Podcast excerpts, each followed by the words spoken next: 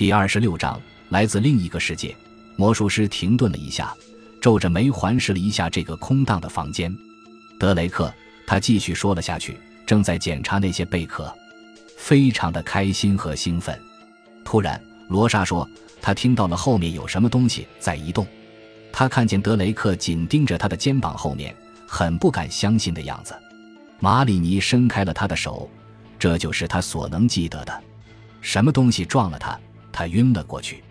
当他醒来的时候，发现自己的面前是一滩血迹和德雷克的尸体。加维安还非常清楚地记得马里尼在店里施展的手枪魔术。如果你，他不悦地警告着，是在暗示别的什么人在这个密室之外用精神力量打晕了罗莎，并且用刀刺杀了德雷克。你知道，马里尼说：“我期待波特小姐会支持这种说法。”但是他的理论更加的烦人。他看着我，他说：“罗莎的精神力量有的时候能够被来自另一个世界的邪恶力量所压制。这些邪恶的力量来到了这里，击败了罗莎的良性精神力量，杀掉了德雷克，又回到了他们所在的那另一个世界。他是个疯子。”加维安厌烦地说：“如果他们相信有人会相信这种事，那他们准是疯子。”这，马里尼平静地说。也许就是罗莎为什么吓到歇斯底里的原因，也许他相信这个，而深知我们不会相信。换作是我，我也会吓死的。他皱了皱眉。最大的问题就是那把刀子。加维安眨了眨眼。刀子，刀子有什么问题？如果我杀了德雷克，马里尼回答，并且让别人切实的相信这是精神力所为。就不把凶器留在房间里了，让我无法说清楚。我可以用最简单的物体显形术把这把刀子变消失掉。到现在，即使当时刀子是用精神力刺进去的，罗莎也说不清楚了。那怎样？加维安质问道。如果你像罗莎几乎没穿衣服，你怎么把刀子变不见？突然产生了疑问，他又加了一句：难道当时他已经知道一种方法能够做到？也就是说，你认为他没有罪，是因为他的确没有做。马里尼拿起一片贝壳，放在左手掌上，他用右手盖在上面一小会，然后移开右手，贝壳不见了，仿佛鬼魂一样消失不见了。马里尼翻开手掌心，两手空空，什么都没有。是的，他说，他能够把刀子变不见，如果他愿意，用同样的方法。他变出了这两块贝壳，他又伸出了右手向前一抬，贝壳又出现在他的手指间。加维安非常苦恼，但是同时又好像很放心的样子。也就是说，他说：“你知道他怎么将贝壳变到这儿的？”我想知道，就现在。但是加维安不得不等待，在这一刻，仿佛鱼雷撞上了潜水艇一般。罗莎来的本来稳固无疑的杀人嫌疑一下松动了。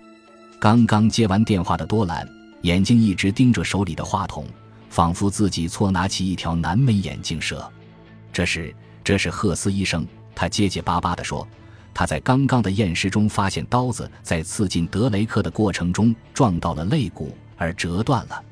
他刚刚取出了那块三角形的铁质刀尖。”几十秒钟鸦雀无声，一片寂静，直到马里尼开始说话：“各位陪审团的先生们，证物 A 这把铜制裁纸刀，公诉方律师声称罗莎莱就是用这把铜刀刺死了德雷克。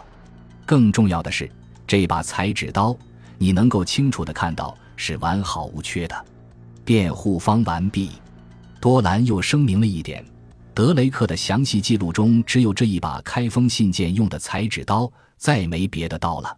这点可以绝对的肯定。加维安用食指猛戳我。罗斯在警察来之前，加勒特医生在场，还有德雷克小姐和肯德雷克。我摇了摇头，对不起。门的附近没有刀。艾琳娜和保罗其实都没有进屋。加勒特医生检查德雷克和罗莎，而我一直在注意他。我能够证明他什么也没带走，除非他是一个和马里尼技巧相当的魔术师。多兰有点不信，听着，大伙，除非赫斯医生也疯了。这里本来有把刀，但是现在不见了，一定有什么人把刀带出去了。他转身和门口的侦探说：“汤姆，给这里的所有人搜身，调一个女警察过来，搜德雷克小姐和波特小姐，还有所有他们待过的房间，尤其是起居室。”我突然灵机一动，你知道，我说，如果艾琳娜在掩护什么人，如果是三个人进入了书房，而不是艾琳娜说的两个，第三个人杀掉了德雷克，然后带着刀跑掉了，而那些纸袋就可以。我停下了，可以在谋杀发生后被粘上。马里尼结束了这个念头，罗莎来粘。他想把自己捆起来。再说了，加维安发牢骚。警察们已经检查过了所有的纸袋，上面只有一个人的指纹，德雷克的。马里尼说：“多兰，我建议你打电话到医院去，让他们也彻底的搜搜罗莎。”中尉眨了眨眼，可是他几乎都裸体了。他怎么可能带着刀出去而不被注意到呢？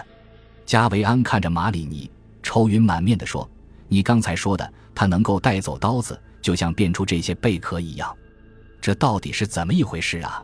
如果是一把带钩子的刀，马里尼解释着，他就可以和其他灵媒一样带着小东西进入而躲过检查。但是可恶的是，多兰咆哮着，加勒特没检查的地方只剩下他的胃了。”马里尼露齿一笑，我明白，这是他的失误。罗莎是个会反刍的灵媒，就像海伦·邓肯。英国调查员哈利·普莱斯在他的胃里发现隐藏的东西，就是一团用粗麻布团团包裹起来的，用安全大头钉固定系紧。当 X 光照射它的时候，就显现出来了。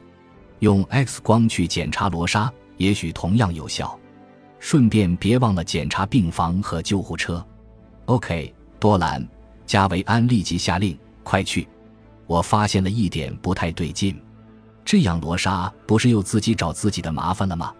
我说道：“如果他能够把刀吞下去，他还何必把裁纸刀上沾满血装作凶器呢？凶器不见了，不是更好吗？这样做毫无意义呀！这些都毫无意义。”加维安抱怨着。我知道，马里尼回答说：“一把刀很糟糕，两把刀就更糟糕了。而且，尽管在降临会之前用 X 光检查罗莎，也许能发现贝壳，但是我预言这次的检查肯定不会发现刀子。然后，罗莎还需要一个精神病检查。别担心，加维安沮丧地说：“他会得到的，他的律师清楚这一点。然后他们会拼命地证明他比臭虫还疯狂。”但是如果刀子真的不在他身上，他的声音停止了，你就永远无法定他的罪。马里尼说完了他的台词。如果真的发生了，警探有了一丝不祥的预感，我们就不得不解释刀子从哪来去了啊？现在在哪？马里尼看起来更沮丧，比这还要糟得多。我们还不得不要去解释这个出现又消失了的凶手。有人进入了这间密室，杀了德雷克，把裁纸刀沾上血架或罗莎，然后又仿佛空气一般从密室中消失。不久，马里尼的预言成真了。X 光检查没有找到一丁点刀子的影子，病房和救护车也自己找过了，不可能有。每个人都搜过了身，找不到。而德雷克的这栋老宅被底朝天的翻了好几遍。连那把缺了个角的凶器的鬼影都没见到，这个房间也找不到什么暗示、滑动门、地板门之类的秘密藏匿处。每一次电话响起，加维安都暴跳如雷。上面的领导三番五次的打电话过来，不满之意溢于言表。马里尼在德雷克的椅子上伸了伸懒腰，他把脚敲在桌子上，两眼微闭，看起来在神游。可恶！加维安嚷着。罗莎莱肯定用了什么办法把刀子带出到外面的什么地方？肯定是，马里尼，你承不承认他知道一些技巧诡计，而你却不会？魔术师好一会没回答，然后他睁开了一只眼睛。不，他慢慢的说，至少现在不。他把脚放了下来，坐直。你知道，他说，如果我们不接受另一个世界的谋杀这种理论，罗斯就必然是对的。而艾琳娜的证词却和罗斯看到的相悖。在降临会开始时，屋内必然还有第三个人。好吧，加维安说：“让我们忘了德雷克小姐的证词，就算有第三个人在房间内，那又怎么样？”我不知道，马里尼说。他拿起桌上的那卷纸胶带，撕下一段，穿过房间，用纸胶带把门和门旁的墙粘在一起，把我们锁在了房间里。假设我是凶手，他说：“首先我打晕罗莎，然后刺杀德雷克。”感谢您的收听，喜欢别忘了订阅加关注，主页有更多精彩内容。